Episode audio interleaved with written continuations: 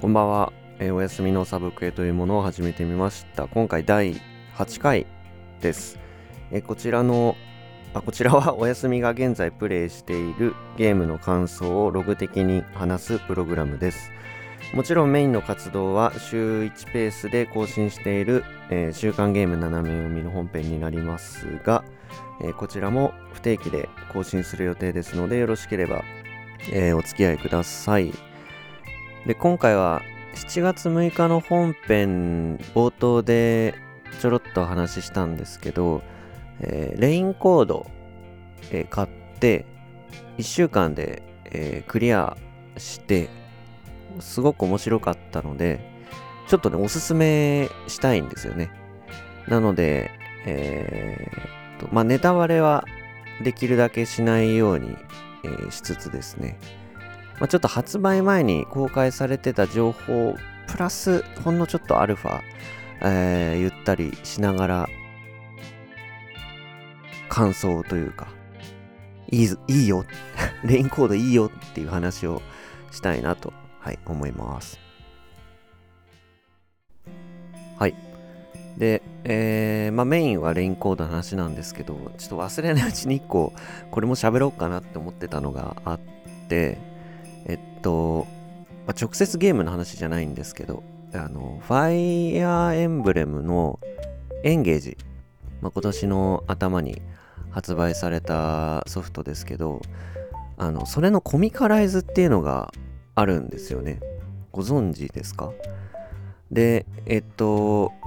ジャンププラスっていうところで連載されてて、他のとこでも読めるのかな？まあ、あの、ウェブ上で無料で読めるんだとジャンププラスっていうところで見れるんですけどこれが結構良くてあのーまあプレイしてない人も読めばなんゲームのこうシナリオっていうか流れは見えるかなっていうのもあるんですけどゲームプレイした人が読んでもね結構面白くてあのシナリオがね結構変わっ結構かな？なんかね絶妙な塩梅でねあの変わってるんですよね。まあ話のなんていうの展開も若干変わってたりして。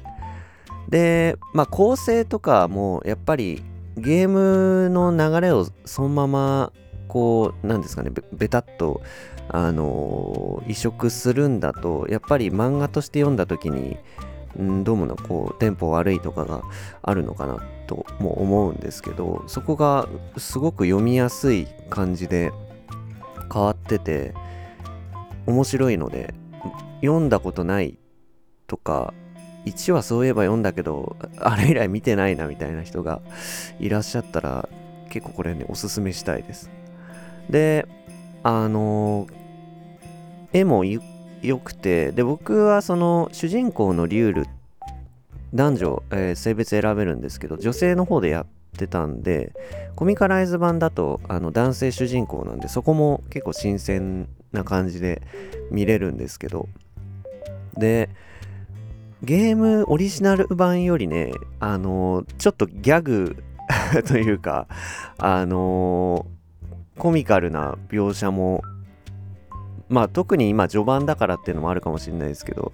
モリモリで 面白いんですよね。であとはね戦闘シーンとかもなんか結構ゲームとかのまあ戦闘を実際にそのアニメとか漫画とかあの別のメディアに落とし込むのって結構難しいそうだなって思うんですけど違和感なくね読めるんですよね。まあもしかするとゲームの方の描写がこう今淡々と戦闘するっていう感じじゃなくなってて結構こうドラマチックに描写ができるようになったっていうのもあって、まあ、そこのこうコミカライズとの親和性の高さみたいなのもあるかもしれないんですけどであといいなと思ったのはゲーム中のこうキャラの動作とかをまあなんかこう決めポーズみたいなやつとかあと技こう発動する前こういう構えしてたなみたいなのが結構そのままコミック版のキャラクターの動きに落とし込まれてたりしててああそういえばこのキャラこんなだったなみたいな感じで楽しめるとかねいろいろあのー、読んでて面白い面白いのでぜひまだっていう方はいつまでかな？なんかねジャンププラスって基本無料で読めるんですけど時間経っちゃうとあのー、最新話以外は無料で読めなくなっちゃったりするんですよね。録音してる時点ではまだ1話から5話まで全部無料で見れたのでちょっとねこれ公開されてる時どうなってるかわかんないんですけどはい興味があれば、えー、読んでみてくださいはいで今日のえっ、ー、とメインのレインコードの感想なんですけど、えっ、と、すごく面白かったです。プレイ時間30時間いくかいかないかぐらいで、なんで1週間でクリアしちゃったっていうのを聞くと、なんか、あのー、ボリューム少ないのかなって思った方もいらっしゃるかもしれないんですけど、時間を結構、あのたっぷりとってやったので、えー、実質30時間ぐらいかかってますね。アドベンチャーゲームなんで、まあ大体そんなもんじゃないかなとも思いますけど。えっと、調べたら、あの、ダングガンロンパ V3 っていうソフトの、えっと、プレイ時間、クリア時間までが大体まあ、20から30時間って書いてあって、20から30時間って結構違うだろうって思いましたけど、あのー、まあなんでそれぐらいのボリュームと思っていただいて差し支えないかと思います。で、まあほんとこの後の話でも、あのー、ちょくちょくこう、対比として出してしまうと思うんですけど、まあ弾丸論破シリーズを、えー、作ってたスタッフがまあ集結して、えー、作ったゲームと、えいうことですので、結構まあ弾丸論破ファンの人は買って損ないと思うしあの弾丸論破シリーズをやったことない人にも今回すごくあのおすすめできるかなと思いますね。まあ、当然あのシリーズ同士のこうつながりみたいなのはあのないので弾丸論破シリーズプレイしてなくても全く、えー、問題ありません。なんで、えー、まあ、なんていうかな。結構、や、なんだろう、弾丸論破プレイしたことないとか、ちょっと、ああいう系はなって、こう、敬遠してる人がもしいたら、結構今回は、毒気みたいなのはそんなにないんじゃないかなと思うので、結構、まあ、正統派とは言わないが、まあ、あの、アドベンチャーゲームらしいというか、いう展開もそうだし、うん、なってるので、結構遊びやすいんじゃないかなっていうふうに思いますね。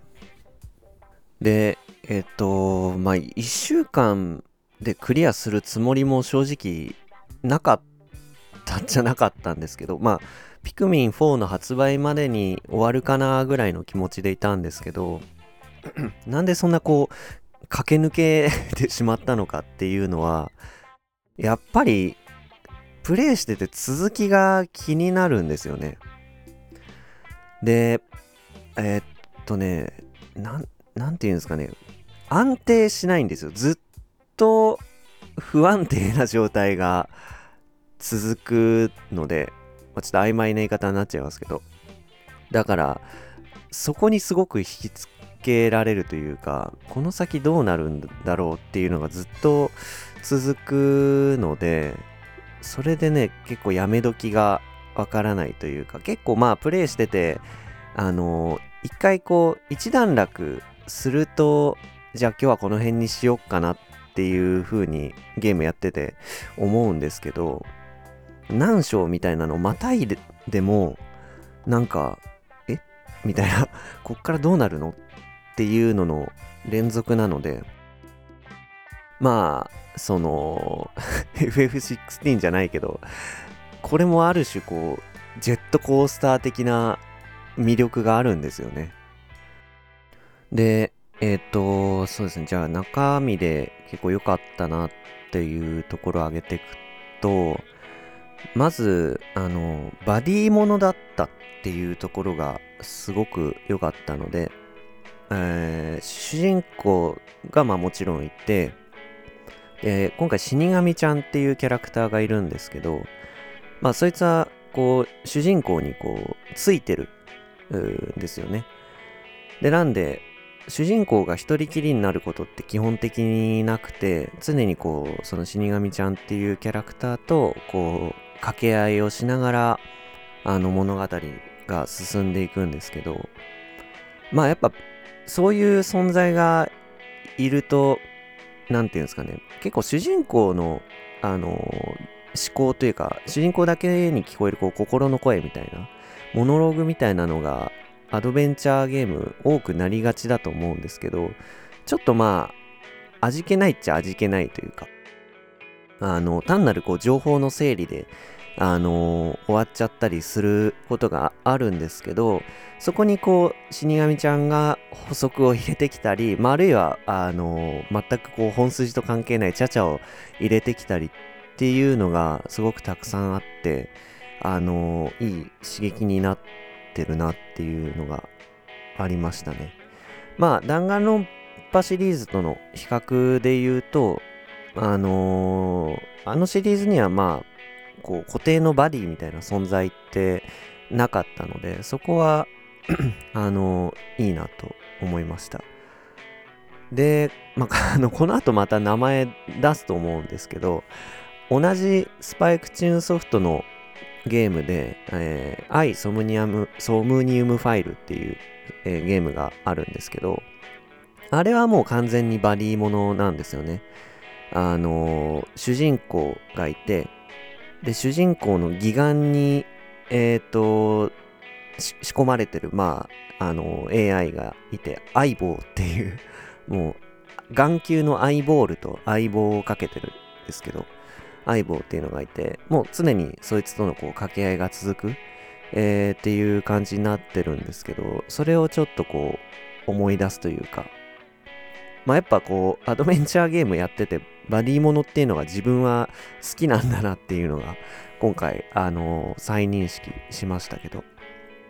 うん、よかったです。で、あとはそうですね、まあ、アドベンチャーゲームっていうと、結構テキストを読み進めていってみたいなゲームが、まあ、多い印象があるんですけど、結構レインコードに関してはあの 3D モデルもバッチリ作ってあって、まあ、常にこう画面上でテキスト以外も動きがあるのでこうだれないというか単なるこう読み物で終わらないっていうのが結構ずっと続いてるのでそれもこう長時間プレイしててもこう飽きが来ない理由だったのかなっていう。あの、休みの日とか1日9時間ぐらい遊んでた日とかあったんですけど、まあ、それが可能っていうことですよね。で、まあなんで、いわゆるこうテキストアドベンチャーみたいなのが好きなんだっっていう方にとっては、かなり新鮮に映るんじゃないかなっていうか、ちょっとこう、アドベンチャーゲーム、また新しくこう、なんていうんですかね、こういう見せ方もできるんだみたいな、あのー、進化が、うん、見れていいなっていうふうに思いましたね。まあ、ソムニウムファイルもそうなんですけど、やっぱりキャラの絵を単なるこう、バストアップ絵で終わらせないというか、ちゃんと、あの、3D モデルがキャラクター分作ってあってっていうのがいいなと思いますね。で、まあ、今回その謎を解いていく過程っていうのが、えー、視覚的に表現されていて、まあ、謎迷宮っていうところにこう潜入して、えー、まあ、謎を解いていくっていうのがメインになってるんですけどその辺のこう見せ方っていうのがすごく新しいなっていう。結構謎によってはあの、解くものによっては難しくて最初何やってんだかよくわかんないみたいなやつがあるんですけど視覚的にこう表現されてる謎迷宮であこれってこういうことだったんだとかこれはこういうことここがつながってるからこういうことになるんだみたいなのが分かりやすくてこう謎解きっていうのがものすごく丁寧にあのー、進行していくんでそこもなんかモヤモヤがない状態で常に進めるっていうか、結局あれってなんだ、俺よくわかんないけどなんか進んでっちゃったけど、みたいな。こいつがこう言ってんのか、だからまあ、そういうことなのかなみたいな感じでこう、曖昧に進むことがないっていうのが良かったですね。結構全部こう、クリアに、あの、進行できるっていうのが。で、これやってみて初めて分かったんですけど、プロモーションめちゃくちゃ難しいゲームなんじゃないかなっていうふうに思って、結構まあ、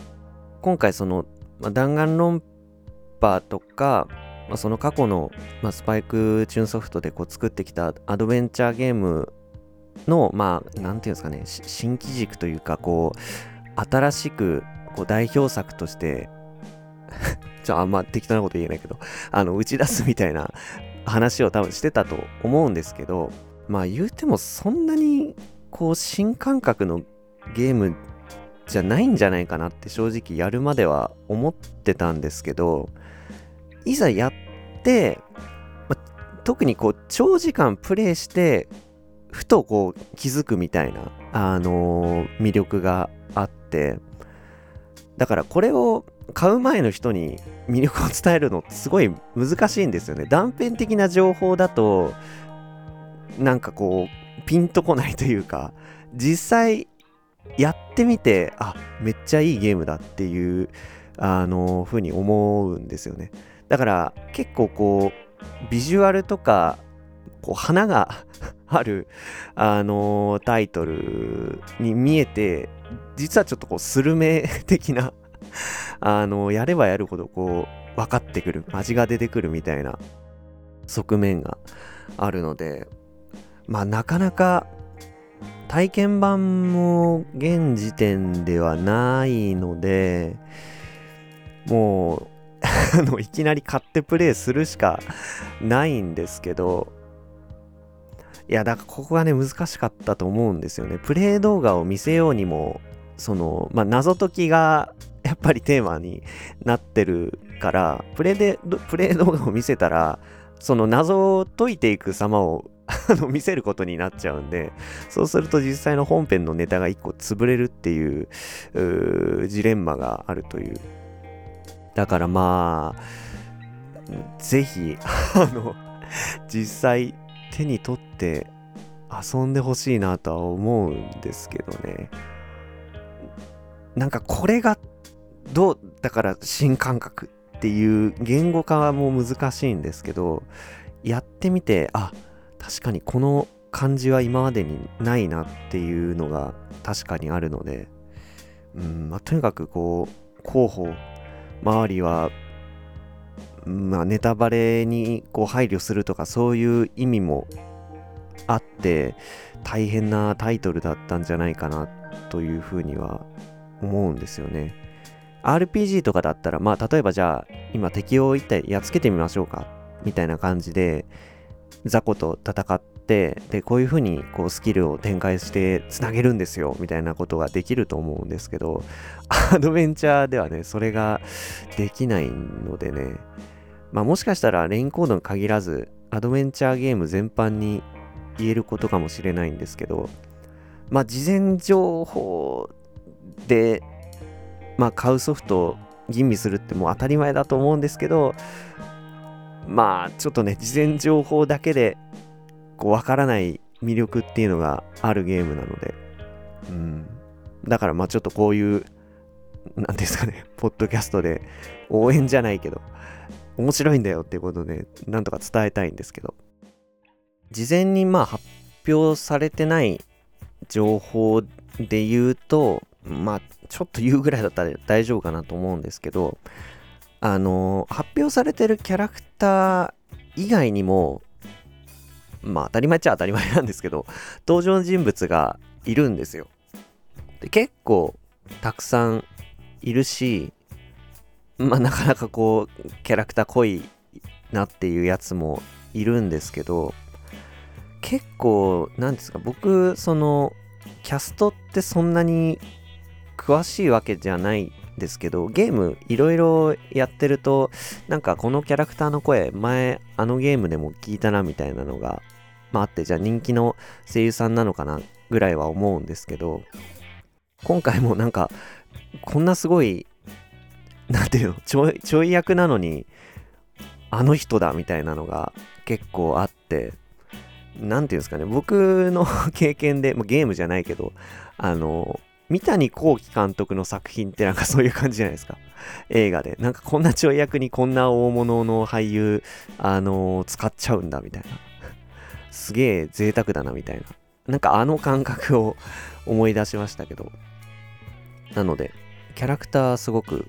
あのー、振り返ってみると、たくさんいたなっていうところがね、面白かったです。ま、また、あのー、弾丸論破シリーズとの比較になっちゃうんですけど、あの、弾丸論破はやっぱり、その、ゲームの特性上、ほとんど最初に発表されたキャラクター以外って登場しないんですよね。あの、まあ、あの高校生たちが、なんていうの？クローズド、クローズドゲーム？な、なんか名前あるはずだけど、クローズドサークル？まあ、とにかく閉鎖的な環境で、まあ、デスマッチをやって、まあ、犯人が誰だった、誰がこいつを、あのー、やったのかっていうのを推理するゲームなんで、まあ、どうしても広がりっていうもんがないですよね。でそれに比べて、こう、なんていうんですか、ゲスト的にバンバンバンバン新キャラが出てくる展開は、新鮮というか面白かったですね。やっぱり弾丸論破シリーズをやってると持ってしまう先入観っていうのがあると思うので、それにこう振り回されるじゃないけど、それをこういい意味で裏切ってくれるっていうのも個人的にはやってて面白かったですけど、あと、まあ、閉鎖的な環境じゃないっていう違いがやっぱり一番大きいかなと思うので話の展開としてもそうだしあの謎解きに関してもそうなんですよ。ちょっとあんま詳しいこと言えないですけど。だからまあやったことある人弾丸論破シリーズをやったことある人はまあある種そういう楽しみ方というかそういうこう違いを楽しむみたいなのはできるかなと思います。逆にだから僕が気になるのはその弾丸論破シリーズいや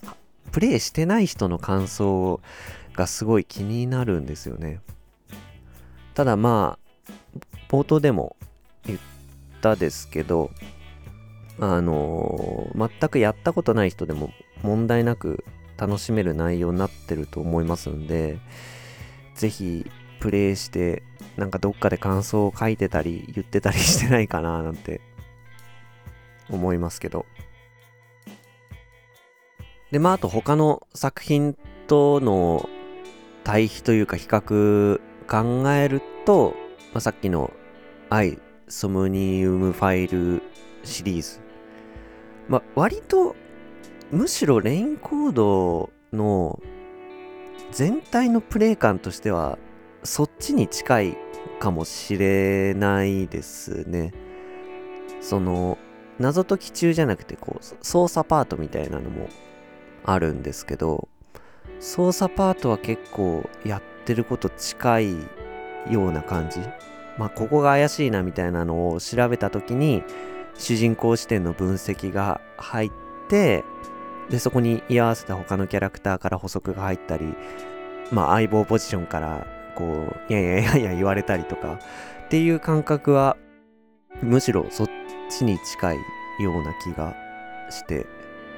だまあ、いいとこ取りなんような感じ。謎解きパートのノリはなんか弾丸論破っぽいなっていう感じもするんで、まあ、スパイクチューンソフトのこう、あの、な、まあ、アドベンチャーゲームのこういいところをうまいことブレンドしてるような感じもして、だから逆にレインコードを遊んで面白かったっていう人で、ソムニウムファイルを遊んでないかったらそっちもいいんじゃないかなと思いますね。 one、two とあるんですけど、まあ、あのー、結構、ちょこちょこセールで安くなって手出しやすいっていう時もあるんで、いろんなあれでできるしね、スイッチでも、あの、プレステでも、 Steam でもあったかな。ちょっと忘れちゃったけど、コンシューマーはとにかくいろんな媒体で遊べるので、レインコード面白かったって人は、そっちも いいんじゃないかなって、えー、思いますけど。まあ、あっちはあっちでまた あの、別のこう、苦節用な感じがね、ありますけど、あの、ソムニウムファイルの方はね。はい。そんな感じで、あの、レインコードの魅力を、まあ、なるべくネタネタバレなしで話したつもりなんですけど、まあ、まだ発売して1週間、まあ、この配信を今してるタイミングだともうちょっと経ってるかもしれないですけど、ま、まだまだ発売したてなので、買ってやるにはいいタイミングというか、やっぱりこういうゲームって時間が経つと、こう、ネタバレのリスクもその分増えていくので、まあむしろこう、今ね、事前情報を調べよっかなみたいな感じで、レインコードって調べちゃうと、実際プレイした人の あの、話とか攻略とかがね、出てきちゃう恐れがあるので、もうむしろここまで行ったら逆に あの、そのまま買いに行く、えー、ダウンロードするなり、あの、していただいてもいいんじゃないかなと、えー、思いますけど、すごく、まあ本当に、あの、面白いすぎて、1週間で駆け抜けてしまったタイトル。なかなかここまで集中してやるゲーム僕ないんで、結構1本ダラダラ1ヶ月以上遊んじゃうような感じなので、うん、よかったです、本当に。えー、で、その分、またね、あの、ファイナルファンタジー16とかが完全に中断されちゃったんで、えー、再開しようかなと、えー、思いますけど。結構、前回も話したかな？スケジュール的に今年はそこまで後半はこうキツキツじゃなさそうなんで、まあ新作じゃなくて、まあそれこそ買って途中で積んじゃってるようなやつとかもね、プレイして、またその感想とか言えるかな？どうかな？と、はい、思いますけど、とりあえず今回はこんな感じで、えー、終わりたいと思います。はい。というわけで今回は以上です。このプログラムは、えー、不定期更新です。話したいことがたまったり、斜め読み、本編の方から、えー、こぼれた話題があったら、こっちで話して更新をしたいと思います。それでは、えー、最後まで聞いてくださりありがとうございました。